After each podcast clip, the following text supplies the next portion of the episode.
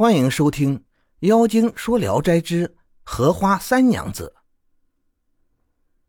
浙江湖州的宗香若是个读书人。一年秋天，他去坡里查看农田时，见庄稼茂密处不住的摇晃，心中就产生了怀疑，于是走过田间小路去那里查看。原来是对男女正在地里野合。他笑了笑，要往回走，只见那男的羞愧的系上衣带，草草的就离去了。那个女子也赶忙起来。宗生仔细一看，女子长得非常秀丽，心里就很喜欢她，想要和她亲热亲热，又实在羞于这种鄙陋的做法，于是走上前，替她服侍掉衣服上的尘土。你们幽会的。可快乐！那女子只笑不说话。宗生靠近她的身体，解开她的衣服，摸她的皮肤，只觉细嫩滑腻，于是上下几乎摸遍了。女子笑着说：“你这个迂腐的秀才，要怎么样就怎么样好了，这样狂荡的摸来摸去做什么？”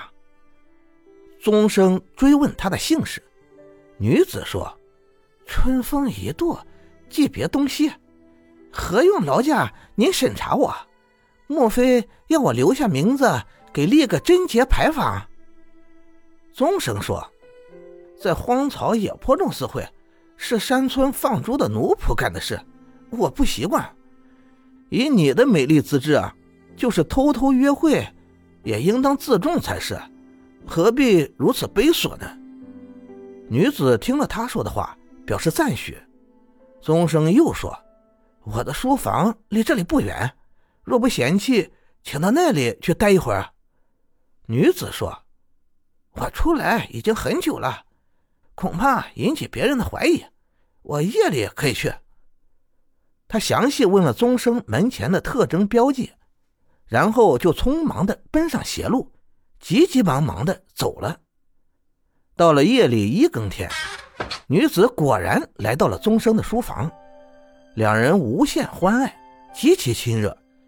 这样过了很多日子，两个人的事也没有人知道。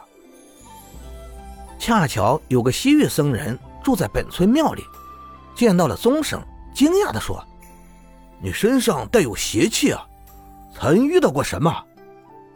宗生说：“没有啊。”过了几天。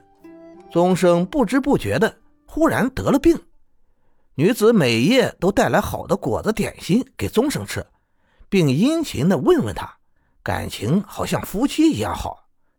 但是上床以后，必定强让宗生与他相交。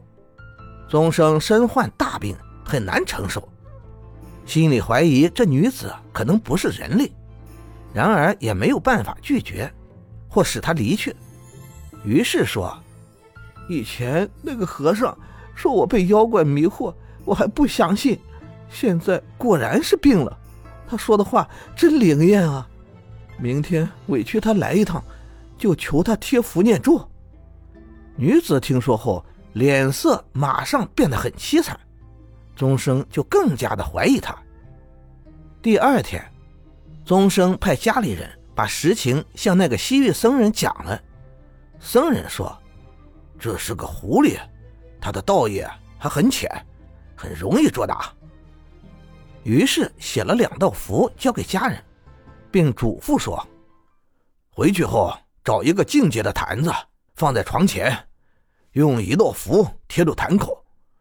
当狐狸一窜进去，就赶快在上面盖上一个盆，再把另一道符贴到盆上，然后把坛子放进开水锅里，用烈火猛煮。”不多时，他就会死去的。家人回来后，按照僧人的吩咐办妥了。夜深了，女子才来到。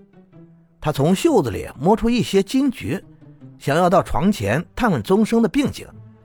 忽听了坛子口嗖嗖一阵风响，就把女子吸到坛子里边去了。家人突然跳起来，迅速盖上盆，并贴上符。想放进锅内去煮。宗生看到满地的金菊，想到以前两个人的感情那样好，心情悲伤感动，急忙叫人把他给放了。于是接了符，拿掉盆，女子从坛内出来，极为狼狈，跪到地上说：“我多年修行道业将要成功，一时几乎化为灰土。您真是个仁义之人啊！我势必报答您。”说完就走了。过了几天，宗生病情更加沉重，像将要死去的样子。